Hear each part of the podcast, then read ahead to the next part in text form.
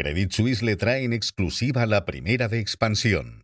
Credit Suisse, comprometido con el servicio personalizado, ofrece soluciones adecuadas a sus clientes en toda España. Buenos días. Salsa prepara su desembarco en la alta velocidad ferroviaria de la mano de EcoRail.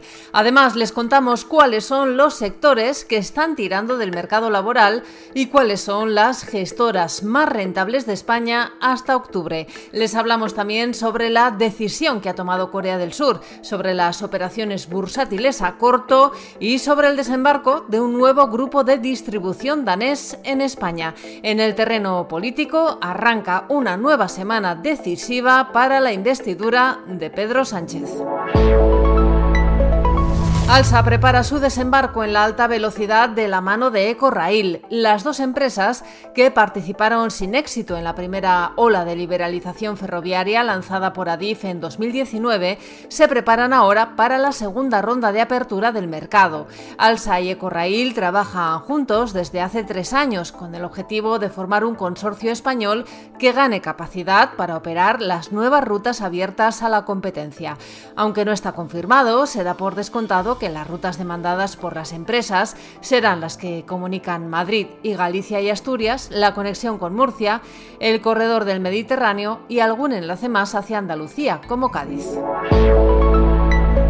El mercado laboral recuperó el pulso en el primer trimestre de este año después de dejar de lado los temores a una recesión el pasado invierno por el corte del gas ruso. Desde entonces no ha dejado de acelerar y de sumar nuevos motores para la creación de empleo. En el tercer trimestre, según el INE, el mercado creó 720.000 empleos. Es el triple de la cifra registrada en el mismo periodo de 2022.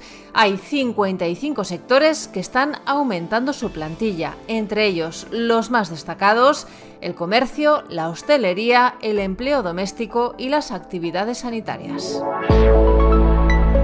Los fondos de inversión que se comercializan en España mantienen ganancias. Entre las gestoras más rentables destacan cinco. Son Axi Capital Investments, Bestimber, Brightgate Capital, Magallanes Value Investments y Buy and.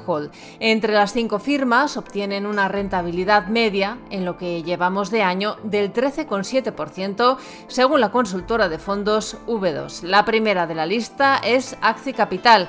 Ha logrado a cierre de octubre una rentabilidad media del 35,34%. Se encuentra a mucha distancia de sus principales competidores. De hecho, prácticamente cuadruplica la rentabilidad de la segunda gestora del ranking. Hoy también repasamos las medidas intervencionistas que han tomado algunos gobiernos europeos, sobre todo después de la pandemia.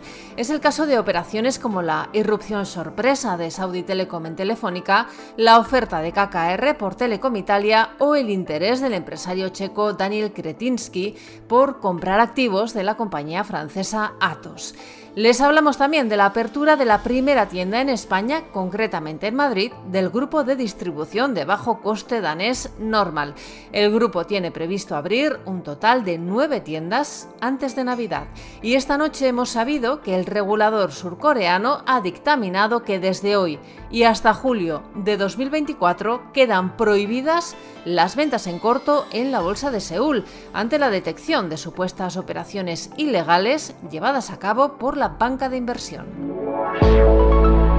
Arranca hoy una semana que puede ser decisiva, otra más, para la investidura del líder socialista Pedro Sánchez tras el frenazo en las negociaciones que mantiene el PSOE con Junts.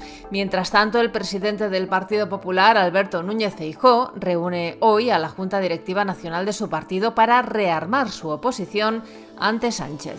Hoy también el Tribunal Constitucional verá el recurso presentado por la Comunidad de Madrid contra el impuesto a las grandes fortunas que el gobierno regional presentó en febrero de este año por considerarlo un atentado contra la Comunidad de Madrid. Y Sevilla acoge hoy y mañana varias citas vinculadas al espacio, entre ellas una cumbre de la Agencia Espacial Europea y la reunión informal ministerial de competitividad del espacio, con el reto de garantizar la autonomía de Europa en esta materia y avanzar con nuevos proyectos en la exploración. En la bolsa el IBEX 35 empieza la semana en los 9.293 puntos.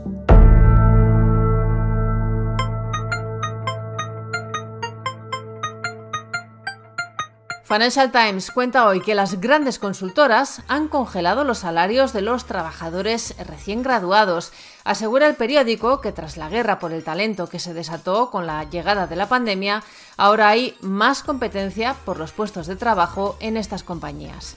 Y también señala que Elon Musk ha desarrollado un nuevo chatbot de inteligencia artificial al que ha llamado Grok más que pretende competir con ChatGPT. Dice el empresario multimillonario que Grok es un chatbot con acceso real al contenido de X, antes Twitter, y que responderá con sentido del humor y algo de sarcasmo. Estos son algunos de los asuntos que van a marcar la actualidad económica, empresarial y financiera de este lunes 6 de noviembre. Soy Amayor Maichea y han escuchado la primera de Expansión. Nos pueden seguir de lunes a viernes a través de expansión.com, de nuestras redes sociales y de las plataformas Spotify, iBox y Apple.